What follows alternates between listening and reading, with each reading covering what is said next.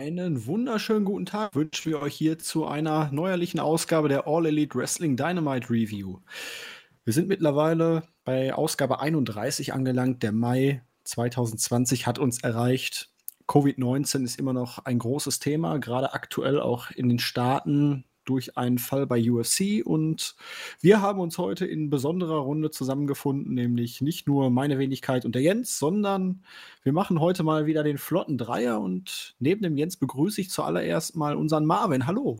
Genau, nochmal Hallo für diesen Zuschauer in diesem Fall. Wir haben uns gerade schon gehört, aber ähm, genau, ich bin froh, dass es doch noch klappt, dass wir das mal zu dritt machen, weil ich hatte ja mit Jens letzte Woche schon aufgenommen da haben wir gesagt, wäre doch schön, wenn das nochmal in einer geselligen Dreierrunde möglich ist. Ja, wunderbar. Und ja, ihr habt gerade schon ein wenig drüber philosophiert, ehe ich dann die Party gecrashed habe und wir nochmal von vorne anfangen mussten. Bei UFC ja. gab es jetzt einen positiven Covid-19-Fall und das dürfte eventuell auch Auswirkungen auf AEW haben, weil die wohl im gleichen Hotel genächtigt haben. Ich bin da gerade nicht so ganz im Bilde, aber ihr habt da bestimmt so ein bisschen mehr noch Hintergrundinfos, oder? Ja, also kurz zusammengeklärt, es zeigt eben halt auch, ähm, es ist, ist, halt ein Fingerzeig auch durchaus für die, für die Sportler und so weiter bei uns, also, also in Deutschland. Ähm, der UFC-Fighter Chakare Sosa äh, hatte in seiner Heimat wohl Kontakt oder in seinem engeren Umfeld Kontakt zum Familienmitglied, der das positiv getestet wurde auf das Virus. Ähm, der hat das am Mittwoch auch der UC gemeldet. Die haben ihn daraufhin isoliert und er wurde am Mittwoch getestet. Erstmal ein einfacher Test, dann ein erweiterter Test, der war negativ. Ähm, isoliert war er trotzdem. Am Freitag wurde er erneut, erneut, getestet und dann war er positiv. Warum ist das relevant? Weil ähm, UFC am Samstag ebenfalls ein Pay-Per-View in Jacksonville hatte und die im selben Hotel alle untergebracht waren wie die AEW-Leute. Ähm, das zeigt eben im Grunde aber auch durchaus, dass ein Test, der vor ein paar Tagen noch negativ war und der hat es dann mit Sicherheit schon zu dem Zeitpunkt, ähm, ein paar Tage später positiv sein kann, was eben halt diese ganze Sache mit dem Testen und so weiter ähm, oder mit, mit, mit Sportveranstaltungen in der aktuellen Situation, äh, gerade auch Deutsche Bundesliga und so weiter, alles ein bisschen in Frage stellt. Also so ein Test sagt eben halt nicht allzu viel aus drüber, ähm, ob man es schon hat. Natürlich muss man vorher mit irgendjemandem in Kontakt gewesen sein, aber man merkt halt, da ist eine gewisse Unsicherheit da. Und ähm, das macht es halt auch ex e-, extrem schwierig, da irgendwie zu planen oder so. Also ähm, ich könnte mir vorstellen, dass aufgrund dessen dann auch vielleicht dann einige ihre Bereitschaft bei den Tapings aufzutreten vielleicht doch nochmal überdenken. Man weiß es nicht, aber äh, wäre eben halt äh, theoretisch möglich. UFC hat weitergemacht äh, wie geplant. Ähm, gab es auch nette Bilder davon, wie dieser Sosa beim Weigh-Ins, also der hat alles noch mitgemacht bis zum Freitag. Bei den Weigh-Ins war er mit Maske und mit Handschuhen und gibt dann aber Dana White zum Beispiel einen Fistbump. Dana White hatte keine Handschuhe an. Also, ne, wenn der Typ sich vorher irgendwie ins Gesicht gefasst hat, weiß ich was nicht, äh, dann kann das trotzdem übertragen werden, wenn nur einer von beiden sich schützt. Ja, aber gut, Dana White ist in der heutigen Zeit eh so eine, so eine bestimmte Sache, wer sich ein bisschen mit UFC beschäftigt der weiß, ähm, so jemanden willst du, glaube ich, nicht als Chef haben. Ein Teufelskreis, Jens, ein Teufelskreis. Genau, und ähm, wir müssen das ja nur mal jetzt auch äh, auf den Fußball spannen. Da haben wir jetzt auch Dynamo Dresden den Fall. Positive Fälle, 14-tägige Quarantäne. Bundesliga, äh, beziehungsweise da die zweite Liga, die nächsten beiden Spiele von Dresden, damit erstmal eigentlich komplett vom Tisch. Also es ist alles nicht so einfach. Marvin, ich habe dich unterbrochen, Entschuldigung. Nee, alles gut. Ich wollte nur noch mal erwähnen, eben weil man halt dann auch den Fighter hatte auf Instagram, glaube ich, in Instagram Live ein Video gepostet, wo er eben halt dann zuvor noch, bevor die äh, Diagnose kam, halt auch mit anderen Fightern und was Kollegen, Menschen, was weiß ich, äh, hantiert hat und halt eben auch natürlich nicht Social Distancing betrieben hat. Also man merkt einfach, wie schnell das geht und ähm, ja, es ist halt natürlich auch ein risikoreiches Experiment jetzt für alle, für alle Ligen auch für alle Sport- und Unterhaltungsbereiche. Mal sehen, wie, wie weit auch das noch gelockert oder eben möglich ist, diese Show halt dann auch aufrechtzuerhalten. Vielleicht auch mit mehr Publikum, wie es halt jetzt auch bei der heutigen äh, oder dieswöchigen Ausgabe von All Elite Wrestling Dynamite der Fall war. Und Bundesliga ist ja ohnehin, was das angeht, in den letzten Wochen oder in den letzten neun bis zehn Tagen ein einziges Shitfest, oder? Erst Köln, dann Berlin, Jetzt ja, also, man macht sich im Moment nicht unbedingt beliebt, wenn man so möchte. Ne? Also, ja, keine Ahnung, als Spieler würde ich mich. Geld regiert die Welt. Ja, als Spieler würde ich mich aber auch irgendwie fragen, ob ich das irgendwie will. Also selbst wenn es Vereine gibt, die das alles richtig machen, also man sieht ja, dass es andere ziemlich verkacken. Also jetzt nicht unbedingt Dresden, aber Köln ist nicht so irgendwie toll damit umgegangen, wie das in Berlin läuft, haben wir gesehen. Ähm, weiß nicht. Keine Ahnung, hätte ich irgendwie keinen Bock drauf. Ja, Jens, wir sind doch durch. Die Sache ist vorbei. Wir haben also, alles wieder auf. Wir demonstrieren wieder zu Tausenden. Also. Ja, weil das nämlich ein. Ja, Life goes on. Ist ja eigentlich nur eine Grippe. Wir haben es ja gelesen. wer, kennt, wer kennt es nicht, die Grippewellen, äh, die nach Ende März weitergehen, was übrigens äh, rein ähm, von der Wissenschaftlich her äh, falsch ist. Grippewelle, Grippezeit, äh, die erste Grippewelle endet Ende März. Und wir haben ja keine Übersterblichkeit in Belgien, New York, äh, Spanien, Italien oder Lombardei.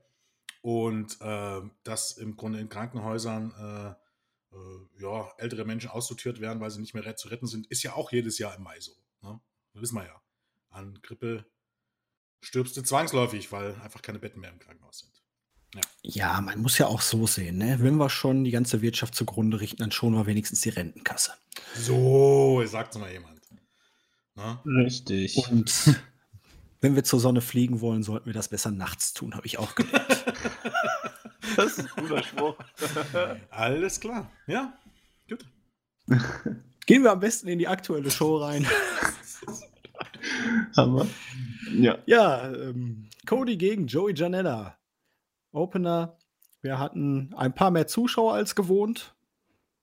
Wir waren wieder im Daily's Place in Jacksonville. Da ist ja alles wieder so ein bisschen auf im Moment und ja, flotter Opener.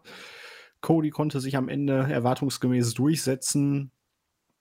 Ähm, Sean Spears spielt im Moment eine immer größere Rolle, machte während des ganzen Matches so ein bisschen den Hampelmann, aber boah, ich weiß nicht. Ein Wrestler, der sich nicht von irgendwelchen Sachen ablenken lässt, also das passt einfach nicht. Das gibt's nicht in unserer Wrestling-Realität. Richtig, das ist so ein bisschen das Dolph Ziggler-Niveau, äh, äh, Syndrom. Könnte man so nennen. Im Wrestling. Ähm, ich fand aber ähm, Jackson, also hier, das Daily Display ist, ist ein richtig cooles, ähm, richtig cooles Setting für solche Shows. Also es ist groß, man kann Zuschauer ein bisschen verteilen, waren eben halt auch Freunde, Familie und so weiter, äh, Crew, Mitarbeiter in der Halle oder ja, Halle, muss man ja trotzdem sagen, irgendwie hat man gut verteilt. Dadurch, dass, dass irgendwie Sonnenschein ähm, herrscht, das ist irgendwie ein komplett anderes Feeling irgendwie, als bei WWE im dunklen WWE Performance Center. Wie Brian Albers gesagt hat, äh, WWE sendet aus einer Höhle. Ja, genau, es hat, es hat irgendwie noch, so, keine Ahnung, mehr so einen Realitätsbezug und durch, durch das Offene wirkt es einfach auch weitläufiger und die, Zuschauer, die da waren, haben sich halt auch so wunderbar verteilt, aber trotzdem so für ein bisschen Leben gesorgt und das war wirklich, ähm, hat die Aus äh, Ausgabe auch richtig schön mitgeformt. Mm, und ähm, ich weiß nicht, ob ihr das mitbekommen hattet, wurde auch zwischendurch eingeblendet. Der Mann, der da am Rande des, äh, also in der ersten Reihe stand, Leroy, heißt er, glaube ich, ähm, ist ein kleiner Internetstar durch Joey Janella geworden. Joey Janella hat ja eh sowieso ein Talent Leute zu entdecken und hat äh, die Quarantänezeit genutzt, um auf Instagram auch live zu senden, die Janella Zone zu erfinden. Ist letztlich nur quasi ähm, ja, Zeitüberbrückung und äh, Blödsinn und äh, was weiß ich im Livestream zu machen. Und Leroy hat sich halt ausgezeichnet und mit Janella äh, da regelmäßig äh, vor die Kamera auf, ist er vor die Kamera getreten und hat sich ausgezogen und hat irgendwie, keine Ahnung, so, so ein Unterhaltungstalent, dass er dann da auch Joey Janela begleiten durfte und sogar zum Teil der Nightmare Family von Cody gemacht wurde, der so ein sehr großer Fan von Leroy ist. Hat er jetzt und, auch so ein schönes Tattoo? Ja, das kriegt er vielleicht im Nachhinein noch, das weiß ich nicht. Aber, Aber es genau. hat sich schon komplett gelohnt, dass wir heute zu dritt machen. Das hätte ich nämlich alles nicht gewusst. Ja, ja, genau, das fand ich nämlich, ja, das kriegt man auch nicht so mit, wenn man äh, nicht auf Instagram ist, logischerweise. Genau, und ähm, also es ist halt auch sehr unterhaltsam. Also inzwischen sind auch immer mehr Wrestler da auch da mit aufgetreten, weil sie auch dann Nero mal kennenlernen wollte. Session Moth Martina ist aufgetreten, Chelsea Green ist im Stream mit Zack Ryder aufgetreten. Hat, ähm, da hat Cody ihn noch gefragt, ob er, ähm, also Leroy, ob er Chelsea Green kenne und er nur so, ja, er hätte von ihr schon mal gehört. was ihn dann natürlich sehr lachend kommentiert hat. Das war schon sehr lustig. Also ein cooler Typ auf jeden Fall. Und ja, Joey Janella hat es wieder geschafft, jemanden zumindest im Internet äh, zum Star zu machen. Ein Naturtalent. Echt interessant. Ja. Klingt auf jeden Fall spaßig. Ich wusste nämlich nicht, wer das ist. Genau, ja, ja, richtig. Das, das wurde ja auch, glaube ich, wenn dann nur so im Rande, glaube ich, von den Kommentatoren erwähnt. Jim Ross wusste auf jeden Fall auch nicht, was los war, das hat man gemerkt. ja, gut, das ist aber jetzt auch kein Maßstab. das stimmt wohl inzwischen nicht. Ne? Ähm, aber fandet ihr auch ein bisschen, also ich hatte manchmal bei einigen Spots äh, das Gefühl, dass Chanel ein bisschen äh, äh, Rost angesetzt hat, die letzten zwei Monate so ohne Matches. Das war tatsächlich auch mein Eindruck. Also es, der, der, der Matchfluss war so ein bisschen gestört, deswegen war ich überrascht, weil Cody auf Twitter auch das Match selber so, ähm, so hochgelobt hatte und generell die, ähm, die äh, äh, Rückmeldungen sehr positiv waren. Also ich fand das Match auch richtig gut, hm, aber ich fand auch, man hat schon gemerkt, dass er nicht mehr, das war nicht so ganz flüssig. Äh, aber Cody ist trotzdem, glaube ich, sehr begeistert auch von Joey Janella und hat ihn auch als einer seiner Lieblingsgegner bezeichnet. Ich fand das Match auch gut. Ich, ich dachte eben, also nur so bei einigen Spots, zum Beispiel außerhalb des Rings, wo er dann so versucht hatte, auf, auf diese Entrance-Rampe zu springen. Genau, richtig, genau. Äh, das sah halt einfach so ein bisschen aus. Ich glaube, sowas passiert dann halt sonst nicht, weißt du? Genau. Auch, ja, ja, äh, ich glaube, äh, so ein paar Spots, wo, wo er einfach ein bisschen, ein bisschen so äh, daneben wirkte. Also wo das Timing einfach nicht, nicht genau, so richtig Timing stimmte. Passt nicht, ja. Ich habe so ein bisschen den Überblick verloren. War jetzt zwei Monate in Quarantäne? Nein, Quarantäne nicht unbedingt, aber er war bei den letzten Tapings nicht mit dabei. Ach so, okay. Also hat er auch keine Dark Matches oder sowas? Nee, nee, nee. nee, nee, okay. genau. Also ich glaube, sein letztes Match war tatsächlich ähm, bei Game Changer Wrestling und bei AEW irgendwie schon, also weiß nicht, wann das aufgezeichnet wurde, aber ich denke Mitte März oder so.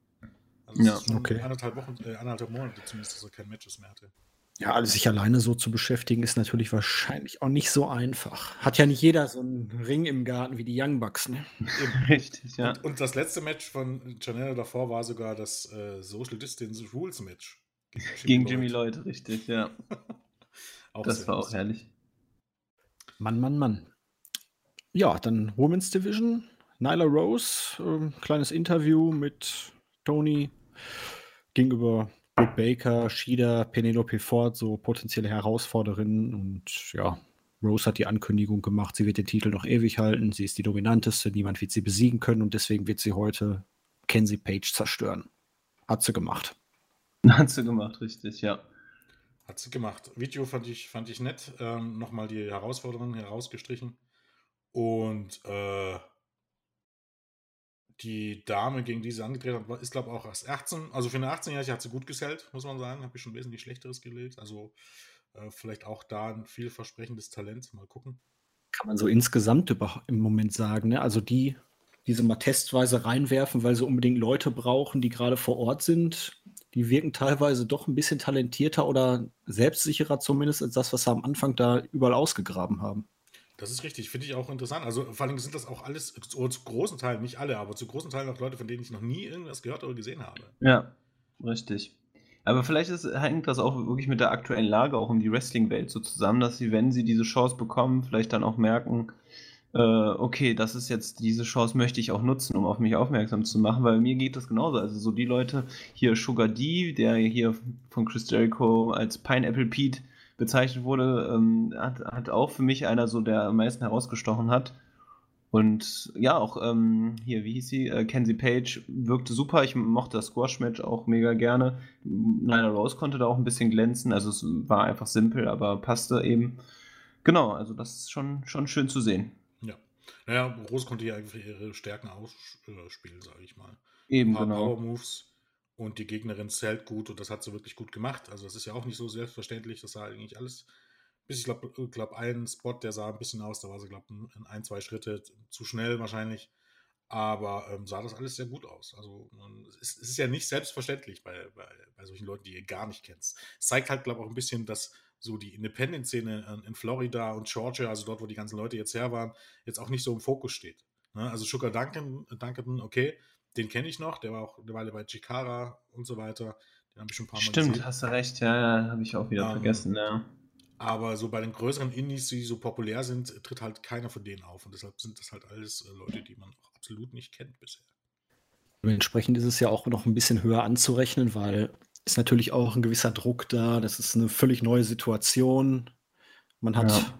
Schmetterlinge im Bauch, diese Nervosität und trotzdem waren die zuletzt, die sie reingeworfen haben, eigentlich durch die Bank zumindest nicht schlecht? Ja, eben. Ja, und es, es ja. ist halt ein neues Setting. Ne? Ich meine, du musst dich halt auch einfach mal dran gewöhnen. Natürlich bist als Wrestler und, oder Wrestlerin bist du halt einfach daran gewöhnt, äh, mit Zuschauern zu interagieren. So, ne? Und dann trittst du aber da im, vor entweder gar keinen Zuschauern oder eben halt vor deinen Kollegen auf. Und ähm, also da wächst der Druck bestimmt auch nochmal. Deswegen Respekt. Ich habe ja eine Theorie, die treten vielleicht äh, generell meistens vor wenigen Zuschauern aus. Das ist keine so große Umstellung. ja, durchaus.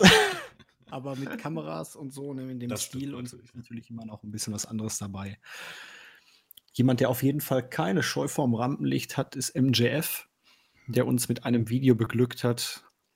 Er ist jetzt endlich wieder frei von karrierebedrohenden Verletzungen wie einem abgebrochenen Fingernagel oder was auch immer es genau war.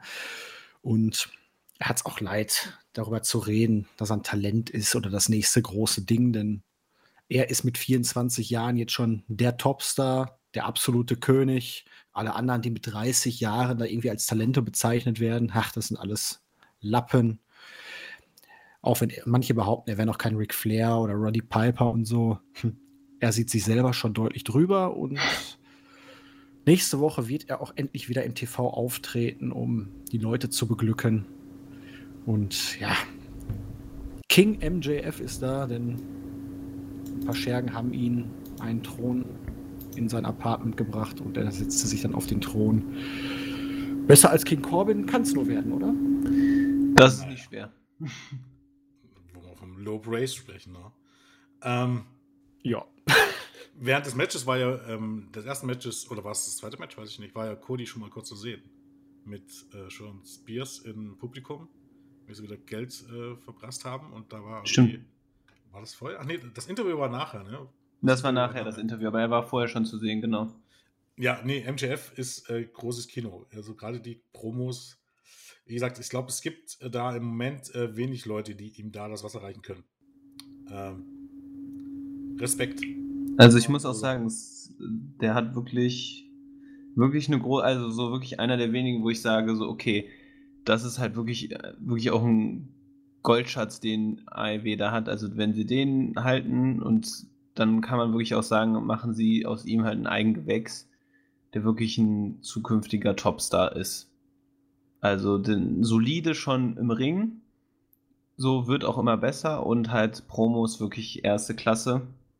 Und dieser Mann ist halt wirklich einfach fucking 24 Jahre alt, ne? Ja. Und vor allen Dingen hast du halt auch den Vorteil, dass, wenn, also du, der braucht halt einen starken Heal ran irgendwann mal als Champion. Man hat das mit Cody schon gut angefangen, dann ist es halt ein bisschen versandet dann in den letzten Wochen und Monaten, auch durch die Umstände jetzt im, im Moment. Aber nach so einem starken Heal ran, wenn du eine richtig gute Storyline hast, kannst du den wirklich zu auch so ein, so ein super Babyface machen. Vielleicht sicherlich ein Gimmickwechsel, logischerweise. Aber diese Fähigkeiten eben zu sprechen, ähm, das sieht man eben halt an genügend Beispielen wie eben The Rock, dass das irgendwann ähm, dass es ein klassischer Weg ist, den du gehen kannst und dann mit so jemandem, der so viel Talent mitbringt, ähm, was das Sprechen angeht und Promos halten angeht, das könnte eben halt mehr nämlich ein Selbstläufer werden. Also da hat man wirklich einen echten Diamanten. Ich will nicht sagen einen äh, noch nicht geschliffenen, weil der ist schon ansatzweise geschliffen. Sicherlich im Ring könnte er noch ein bisschen besser werden, aber ähm, am Mike gibt es, glaube ich, im Moment nicht viele, die besser sind. Man bringt ihn ja auch schon mehr oder weniger in die Position, dass er jetzt auf sich der nächste große Herausforderer von Dean Ambrose wird. Im Ranking steigt er immer weiter auf. Er selbst spricht auch schon darüber. Also, ich würde mal durchaus für möglich halten, dieser Herbst-Pay-Per-View oder so, dass wir da ein Titelmatch Ambrose gegen MJF sehen. Ja, und ich könnte mir auch vorstellen, auch wenn Cody das immer noch äh, dementiert oder sagt, das wird nicht werden, das wird nicht kommen, dass er irgendwie der Schlüssel dazu ist, dass Cody nochmal mit dem Titel antreten darf. Aber Jens, wir hatten die Geschichte mit Cody und MJF, dass MJF dieses Match gegen Cody nicht bestreiten musste hier und da. Und jetzt muss er beim Pay-Per-View gegen Jungle Boy antreten, weil Tony Khan das so will. Ja, das ist richtig. Also irgendwie, äh, hm, ich hoffe, da kommt noch eine Erklärung. Also von wegen, es reicht ja theoretisch einfach nur zu, dass man irgendwie sagt oder äh, irgendwie erwähnt, dass MJF irgendwie so einen Open Challenge Kontrakt unterschrieben hat oder irgendwas anderes, wo der Booker dann einfach einen Namen einträgt und gut ist. Ne? Also wenn man das noch irgendwie so erklärt, kann man das noch retten. Ansonsten fand ich es halt auch ein bisschen komisch. Das war eigentlich der, der größte Kritikpunkt irgendwie an der Show. Weil das machte gerade, weil es auch gerade MGF ist, ne, der aus dieser Storyline kommt, machte irgendwie keinen Sinn. Ja, das kann man wirklich eigentlich nur noch über irgendein Vertragsdetail, dass er bei dem Pay-Per-View unbedingt ein Match bestreiten muss, aus Regulariensicht oder wie auch immer. Schauen wir mal, wollen nicht zu vorschnell urteilen. Ja, ich vermute halt echt, dass da irgendwie MJF eine Rolle spielt, dass der eher derjenige ist, der das irgendwie auf, also so aufhebt, diese, dieses, diese Bedingung. Oder vielleicht auch Jericho, je nachdem, obwohl das ja eigentlich nicht so viel Sinn ergeben würde, weil er jetzt inzwischen auch kein Champion mehr ist. Oder vielleicht wirklich dann der amtierende Champion, dass er sagt, okay, ich möchte dich und ich möchte diese, diese, die, diesen Championship auch aufs Spiel setzen, dass dieses Match halt auch eine, einen Stellenwert bekommt. Hä? Was? Wie? Was? Welchen Championship? Ja, also den AEW World Heavyweight Championship. Achso, ich dachte, du warst jetzt bei Jungle Boy gegen MJF. Nee, nee, ich war, sorry, ich war noch gedanklich bei Cody, äh, wenn er, wenn, ob er nochmal um den Titel antreten kann. Stimmt, da habe ich, hab ich durcheinander geredet. Achso, nee, ja, vielleicht habe ich das auch wieder äh, nur so halb. Ja, wir haben Sonntag, wie gesagt, mein Kopf arbeitet auch nicht mehr so schnell. Ich, war, ich, ich bin immer noch so ein paar Minuten zurück gewesen. ähm, Aber genau, MJF gegen Jungle Boy wird auch bestimmt gut. richtig gut. so, machen wir weiter. Ja, Sean Spears lästerte ein wenig über Cody und dessen egozentrisches Verhalten, dass er schuld an Dustins Karriereende ist. Wobei, ich bin mir gar nicht sicher, ist es jetzt das Karriereende? Ja, eigentlich ja nicht. Ne? Das ist ja auch wieder nur Storyline. Das ist erstmal nur Storyline, ja. Gut. Auf jeden Fall scheint auch Cody gegen Sean Spears noch irgendwie so ein bisschen wieder weiterzugehen als kleiner Nebenkriegsschauplatz. Ist ja eigentlich auch schön. Du hast da die Sache mit Archer, jetzt baust du vielleicht wieder so eine Sache mit seinem Bruder noch so ein bisschen auf, hast die Sache mit Sean Spears am Laufen, MJF ist auch noch da. Sehe ich auch so. Ich meine, äh, war halt zwar auch ein Kritikpunkt von einigen, die meinten, ne, Cody fehlt irgendwie mit jedem, aber ich finde das, find das nicht schlimm. Mehrere Handlungsstränge grundsätzlich zu haben und ähm, eben halt auch jederzeit Matches zu haben, die du irgendwie aufbringen kannst, macht ja auch Sinn. Und vor allen Dingen macht es eben halt auch Sinn, dass wenn du irgendwie eine Feder hast mit Leuten wie MGF, wie Sean Spears und so weiter und so fort, dass du nicht nach einem Match oder nach zwei Matches pl plötzlich ähm, oder Inner Circle, die deine Freunde attackieren, dass du nicht plötzlich, ähm, nach, nachdem es da ein Match gab, äh, zum nächsten übergehst und die anderen komplett vergisst. Sondern wenn du halt so schwelende Fäden und äh, Probleme hast miteinander, ähm, dann sind die nicht einfach weg, unabhängig davon, ob der andere gerade größere Probleme mit XY hat. Und das finde ich eigentlich auch äh, recht gelungen, dass du generell diese, diese äh, Verstrehung untereinander hast und dass sich ne, MGF und Sean Spears auch ähm, ähm, in dem Fall ähm, sie haben denselben Feind quasi, ne? Und damit haben sie etwas, was sie verbindet. Also ich finde das eigentlich relativ gelungen, wie man das macht. Ja, ist ja. was anderes als klassisch WWE. Ein Match, Rematch, nächste Fehde. Ein Match, Rematch, nächste Fehde. Genau, und dann stehen sie währenddessen zusammen auf der Stage dann nebeneinander. Ja, und zumal Cody ja eigentlich auch wirklich der Fixpunkt ist, als auch praktisch da ähm, wichtige Person hinter den Kulissen, was ja auch kommuniziert wird. Dementsprechend hat er halt diese große Zielscheibe auch auf dem Rücken und wer sich mit Cody anlegt und Cody besiegt, der kann natürlich dementsprechend sich darauf stützen und dann auch Ansprüche erheben. Richtig, ja. er ist halt auch top gerankt in den Rankings ja immer noch, soll heißen, ein Sieg gegen ihn, äh, gegen ihn lässt sich halt auch ein Ranking weit nach oben kommen. Also die Leute müssen schon Interesse haben, gegen ihn anzutreten. Das ist jetzt nicht alles ähm, unlogisch, möchte ich mal sagen. Gut. MJF war dann auch noch da vor Ort und zusammen mit Sean Spears, seinem neuen besten Buddy, haben die beiden sich ein wenig Honig ums Maul geschmiert. Im Interview mit Tony, bis dann eben halt die vorhin schon angesprochene Geschichte kam, dass Jungle Boy auf MJF bei Double or Nothing treffen wird. Und noch hat man die Möglichkeit, weil MJF diesem Match ja nie zugestimmt hat. Deswegen muss man mal gucken, wie man das Ganze dann weiter verkaufen wird. Ich bin auf jeden Fall gespannt, aber ja, Spears hat auf jeden Fall, finde ich, auch die Gunst der Stunde genutzt, dass jetzt viele Leute fehlten, er viel Airtime gekriegt hat. Also er macht es nicht schlecht. Nee, finde ich auch, nachdem er eben halt dann wirklich mal zwischenzeitlich irgendwie ähm, Ende des letzten Jahres, Anfang diesen Jahres in der Versenkung verschwunden war, hat er halt, halt wirklich den Vorteil genutzt, dass äh, man nur einen Rumpfroster zur Verfügung hatte und da hat er sich wieder ein bisschen ins Rampenlicht gespielt. Und ähm, ist eben halt gerade für, für den TNT-Titel dann ähm, auch durchaus ähm, ein guter Heal, um in dieser Rolle mitzuwirken. Also finde ich, finde ich auch wirklich ganz gut, wie man das jetzt noch hingebogen hat. Gott sei Dank ist diese Wir suchen einen Take-Team-Partner für ihn äh, Storyline beendet. Das Segment hier war auch wieder so sie die Kleinigkeit. Hat man sie nur fallen lassen. naja, eigentlich, naja, wenn man so möchte, fallen lassen, weil eben halt das, ähm, naja, es gab zumindest kein, kein, kein Payoff irgendwie dieser Story. Er hat halt niemand gefunden. Ja, wollte ich gerade sagen, er findet einfach keinen. Den einzigen, mit dem er ein Take-Match gewonnen hat, war ihm halt Sammy Guevara. Ja, er ist so gut. Ähm, niemand kann sich mit ihm messen. So kann man das natürlich beim Heal immer verkaufen. Aber, nee, aber göttlich halt eben halt auch ähm, hier bei dem Video, äh, du bist toll. Ja, du bist aber auch nicht schlecht. Ja, es waren aber so feine Nuancen, weil ja auch MJF dann auch so ein bisschen die Augen verdreht hat. Also ja, so, ja, genau. wie er eben als Heel dann auch agiert. Also so, man merkt halt so, okay, der gemeinsame Fight Cody, äh, Feind Cody verbindet, aber mehr ist das halt auch nicht, aber es wird halt äh, aufrechterhalten und so. Das war schon sehr lustig. Und wie gesagt, Sean Spears hat sich wirklich hat be äh, bewiesen, er kann es, äh, so er kann sich in den Vordergrund stellen, wenn er, wenn er möchte und wenn er die Möglichkeit dazu hat. Und deswegen das wird, äh, wenn er so weitermacht, halt auf ein solider Upper-Kader irgendwie, ja. auf einen soliden Upper-Kader-Platz hinauslaufen. Ja. MGF, Wardlow und Sean Spears stehen alle drei auf einen Haufen und Tony kommt hinzu und MGF erstmal, hey, Social Distancing. Aber halt das Mikro mir trotzdem hin. Genau, ja. ja. Also die Kleinigkeiten, das macht schon Spaß. Definitiv. Ja, Moxley gegen Kazarian. Gutes Match. Moxley natürlich am Ende mit dem Sieg und dann ging es rund. Sieben Mitglieder der Dark Order haben ihn angegriffen. Scorpio Sky und Daniels wollten den Safe machen. Dann kam Brody Lee dazu, hat die erstmal umgemäht. Und dann hat Brody Lee Ansprüche untermauert. Er möchte der neue Champion werden. Das ähm, kommt für mich schon sehr, sehr spontan und schnell. Hatte ich so nicht erwartet, ist bestimmt auch der aktuellen Situation geschuldet.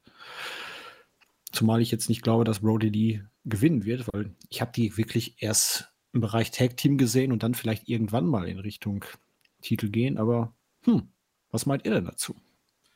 Na, ich denke schon, dass das äh, viel der aktuellen Situation geschuldet ist, dass das nicht der ursprüngliche Plan war sondern ähm, das jetzt ein bisschen aus den Ärmel geschüttelt bekommt. Also ich denke mal auch nicht der Plan für Brody war generell irgendwie erstmal Woche für Woche irgendwelche Leute zu squashen. Ich vermute eher, ähm, dass die Leute, mit denen er eigentlich fäden sollte, im Moment nicht zur Verfügung stellen, wer auch immer das sein sollte. Ne?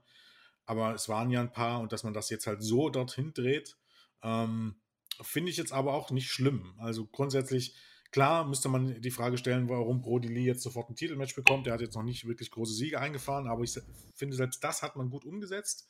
Ähm, weil, wie gesagt, ich bin großer Fan von Moxley auch hier wieder. Ähm, so genau so muss im Grunde ein Babyface attackieren, liegt dort, äh, äh, agieren, liegt dort ähm, total fertig am Boden. Ne? Das Einzige, was er dann sagt, ey, du, du hättest eigentlich nur fragen müssen, weißt du? Ähm, Moxley als Badass ähm, Babyface macht seine Rolle wirklich gut. Und ich finde auch, hier hat er auch ähm, in eigentlich einem relativ klassischen Wrestling-Match gegen Frankie Kazarian äh, sehr überzeugt. Das war für mich ein paar Minuten zu lang, es, es, zog sich dann irgendwann, aber das Match fand ich schon richtig gut. Das war jetzt nicht so High-Flying, super duper, mega krasser Spot-Wrestling, sondern wirklich ein klassisches Wrestling-Match. Und ähm, da hat er auch meiner Meinung nach gut abgeliefert. Das, das Case kann, das kann, ist ja, äh, würde, glaube nie jemand bezweifeln. Ja, das, das war halt schön umgesetzt generell in dieser Ausgabe, dass wir eben mit dem Opener, mit dem Match zwischen Moxie und Kazarian, der Main Event, das war alles so sehr, sehr runde Matches und auch gut, sehr gute Matches. Ja, und ihr habt das, ihr habt das natürlich das Problem halt mit der Herausforderung schon ein bisschen angesprochen. Wie gesagt, die Situation ist halt einfach schwierig und gerade wenn AEW wirklich nur vier große Shows im Jahr macht, ne, dann ist das natürlich jederzeit auch kostbar. Und ich glaube, man braucht jetzt einfach einen großen Namen auch zur Titelverteidigung. Ähm, ne, weil eben einige Pläne auch auf Eis gelegt wurden und äh, man weiß ja nicht, was jetzt wirklich die ursprünglichen Pläne gewesen sind. Wahrscheinlich auch eher nochmal mit der Inner Circle irgendwie ein Match oder was weiß ich. Deswegen war das schon ganz gut gelöst und ich vermute, dass das Match irgendwie auch darauf hinauslaufen wird, dass Moxley halt verteidigt, aber irgendwie für Brody Lee dann halt ein großes Programm irgendwie äh, darauf hin, also so äh, hingeleitet wird, dass er halt das Match nicht gewinnt, aber dann eben ein großes Programm ansteht äh, weil er, glaube ich, auch zum Topstar mutiert hier und das auch schön eloquent mit einer Promo umgesetzt hat. Also es ist halt schön, ihn da ein bisschen aufblühen zu sehen. Das macht wirklich Spaß. Weil er eben halt auch ein ganz anderes, also man hat ja auch durchaus Bezug genommen auf ihre Vergangenheit, ne? hat ja Pauli auch gesagt, dass es nicht mehr dieselbe Situation ist wie in der Vergangenheit, wo man aufeinander getroffen ist. Shield gegen White Family. Ähm, ich denke halt auch für das Titelmatch, ich meine, gut, klar, so Fuck-Finishes und so weiter ist nicht gut, aber es gibt immer viele Optionen. Also, das ist ja auch, und, und auch recht, recht simple äh, Optionen, ne? Wenn du zum Beispiel die Revival irgendwie als, als Babyface-Team debütieren lassen willst, dann relativ einfach, irgendwie zugunsten von Brody Lee greifen die ganzen ähm, ähm, äh, Creeps ein und die Revival machen den Save, Brody Lee lässt sich dadurch ablenken, äh, verliert deshalb das Match Jetzt sind wir wieder bei dem Thema Ablenkung, ne? aber für ein höheres Wohl kann man das schon mal machen und schon ähm, ähm, hast du im Grunde irgendwie so einen Schockmoment, hast trotzdem einen Finish und ähm, du hast halt für Protein in dem Sinne eine Ausrede und eine neue Fehde. Also es gibt immer schon Möglichkeiten, das durchzuziehen.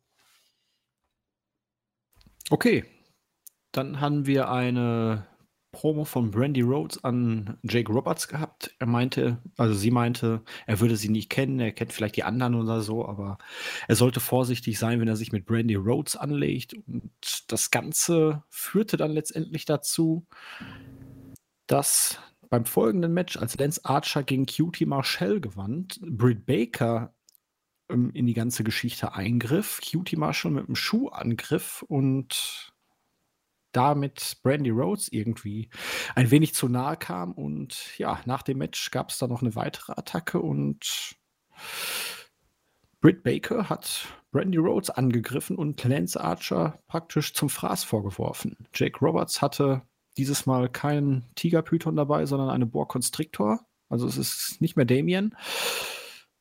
Aber ja, interessante Ereignisse. Ich weiß jetzt nicht, wie Britt Baker und Brandy Rhodes auf einmal zusammenhängen. Oder ob Britt Baker jetzt eine, irgendwie der Sidekick von Lance Archer wird. Habe ich was verpasst?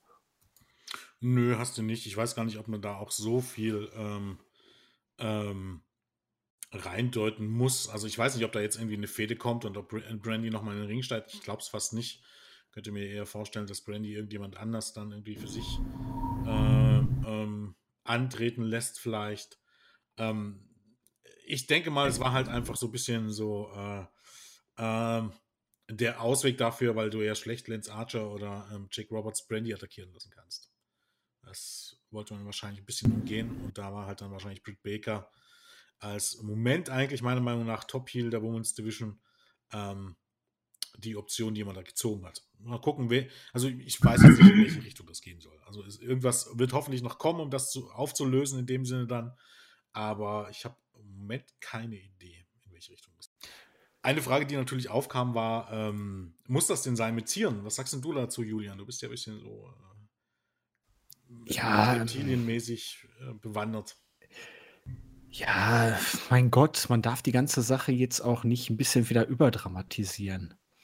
Eine Schlange ist jetzt nicht so vom Gehirn gestrickt, dass sie da so viele Erinnerungen dran haben wird. Ähm, ich habe selbst Schlangen gehalten. Es ist okay. Ich habe, man nimmt sie nicht jeden Tag raus, aber ein gewisses Handling okay und für Showzwecke, mein Gott.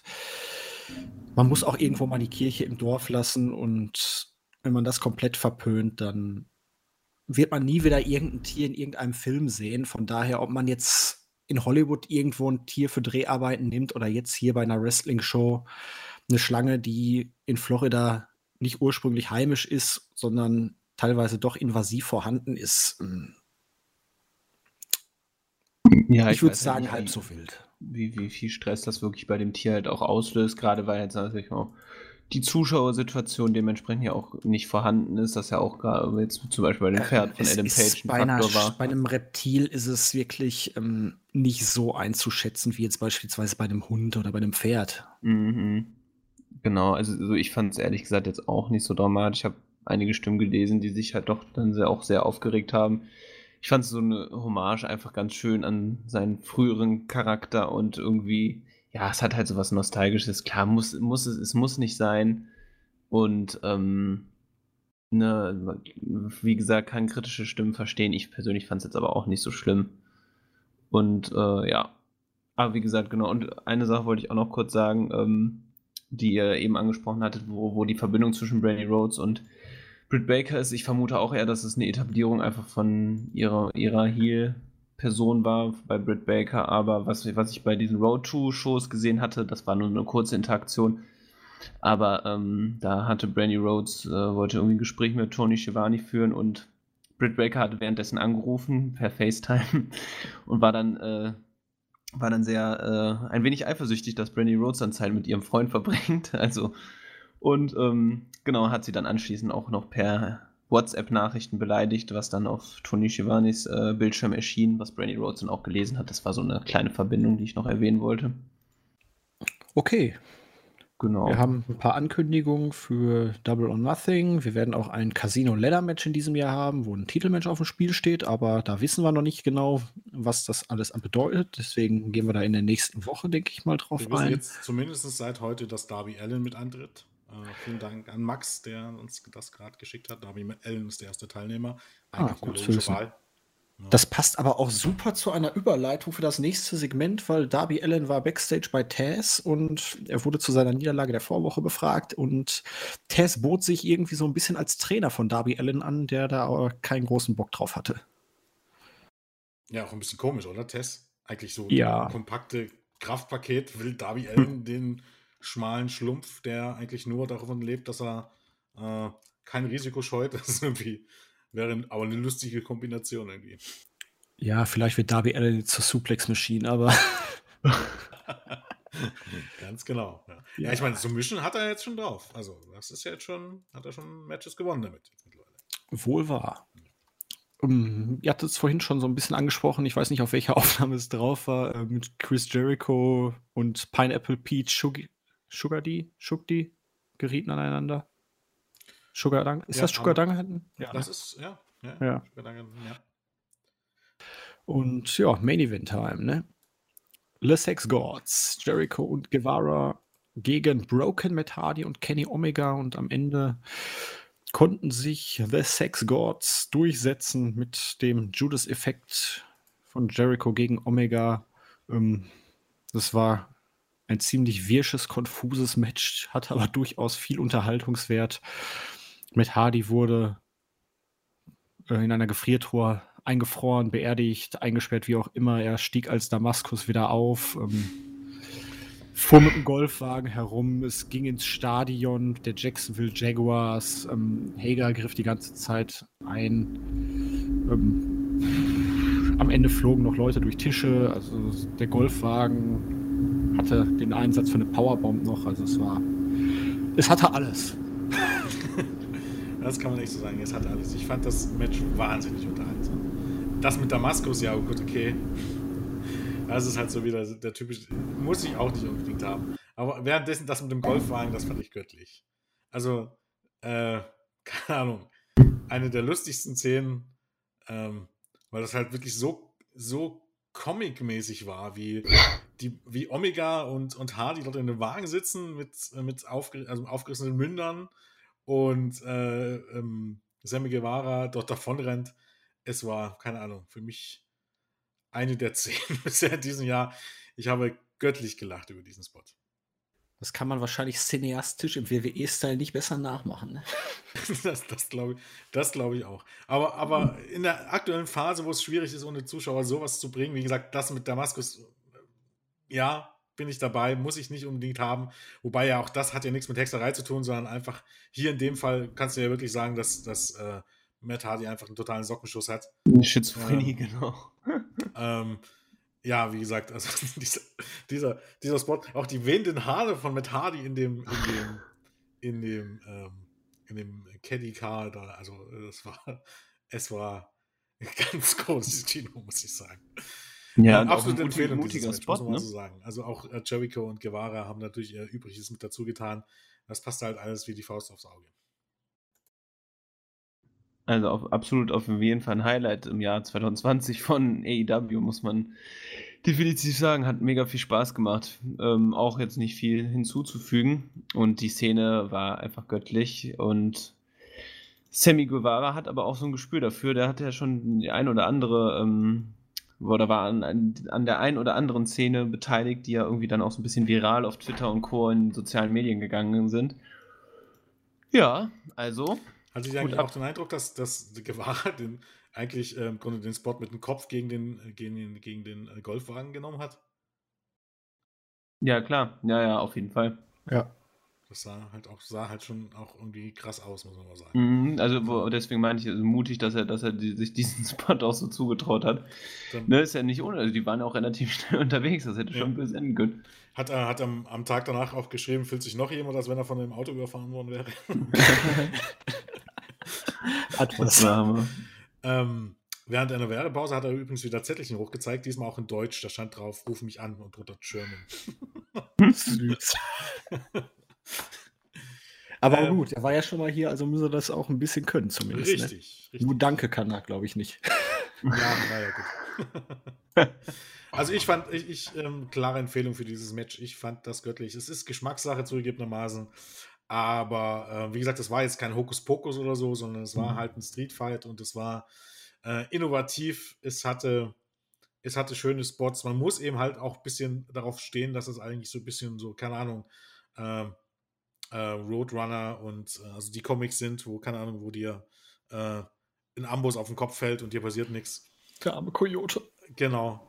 Ähm, ja, also ich fand's toll. Ja, Kenny Omega Meta- hat ja auch auf Twitter geschrieben, also dass der DDD-Style, also der japanischen Prom Promotion, ja scheinbar dann doch auch irgendwie salonfähig ist vor Mainstream-Publikum. Also wie gesagt, die Reaktionen waren ja durchweg auch positiv eigentlich. Und äh, da hatten wirklich sehr viele Menschen Spaß dran.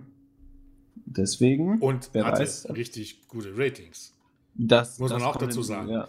Ähm, normalerweise ist es ja jetzt äh, in der aktuellen Phase so, dass irgendwie das letzte Segment irgendwie, also zumindest bei WWE, das letzte Segment irgendwie die schlechteste Zuschauerzahl hat. Das kannst du eben bei AEW gar nicht sagen. Wie du überhaupt bei AEW vor allen Dingen sehen kannst, ähm, was davon rennt, äh, sind die jungen Zuschauer bei WWE, was A bei AEW aber nicht der Fall ist. Also diese, diese, diese letzten beiden, ähm, die letzten beiden Segmente, ähm, also beziehungsweise der Main Event, war erstens Sprung von 701.000 auf 767.000, also plus 66.000. Und dann die letzte Viertelstunde nochmal von äh, 767.000 auf 837.000, also nochmal 70.000 Zuschauer zu. Also 133.000 Zuschauer hinzu. Und ich lasse mich nicht reden, das äh, müsste ich mir jetzt durchrechnen, aber das waren 20% Zuwachs oder irgendwie sowas. Und am Ende war das letzte Segment das am meisten geschaute der gesamten Show. Und das ist in der heutigen Zeit alles, alle drei als eine Selbstverständlichkeit. Und in, auch in der Hauptzielgruppe. In der Hauptzielgruppe waren wir dann bei, bei knapp 400.000. Und ähm, das ist ähm, aller Ehren wert. Also jeder, der behauptet, das funktioniert nicht und das sei alles albern und scheiße. Wir haben letzte Woche schon drüber geredet, Orange Cassidy, der, der, der gut zieht bisher und jetzt auch das wieder. Ja, offensichtlich gibt es da durchaus ein, ein gutes Publikum da draußen und einen guten Anteil von Leuten da draußen, die genau sowas sehen wollen. Also funktioniert hat das auf alle Fälle. Nichts deutet dagegen, dass irgendjemand sich davon abgeschreckt fühlte. Gut, So sieht's aus, ja. hatten wir wirklich mal wieder eine unterhaltsame Show seit längerem wieder. Also die letzten Shows waren auch nicht schlecht, aber in dieser gab es halt wirklich allein schon durch ein bisschen Publikum und viele Leute, die man jetzt auch ein bisschen länger nicht mehr gesehen hat. Genau, ich ein bisschen mehr. Schwung drin, es war alles ein bisschen Ja. dynamischer. Das hatte einfach wesentlich mehr Leben als wirklich auch die Shows bei WWE, die aus dem dunklen Keller irgendwie gesendet sind. Ich meine, dort gibt man sich auch alle Mühe, aber es wirkt halt einfach nicht so lebhafter. Also das Setting macht es halt auch. Daily's Place ist wirklich eigentlich in der Situation ein Vorteil, muss man für RW, muss man ganz klar sagen. Und man macht aber da auch was draus. Also das war die, für mich eigentlich die beste MTV Arena Show, ähm, die ich Ja. bisher gesehen habe. Kann man, denke ich mal, so stehen lassen. Unterschreibe ich. Gut, ich möchte hier niemanden abwürgen, aber Du wirst ab. muss leider, ja, ich muss leider los. Ähm, Ja, ich muss aber auch gleich, deswegen passt alles. Deswegen machen wir es heute mal ein bisschen abrupter zu Ende. Auf jeden Fall Schauempfehlung für diese Show und in diesem Sinne einen guten Start in die Woche und bis zum nächsten Mal wünschen der Marvin. Wünscht der Jens. Und der Julian. Boah, das hat funktioniert, klasse.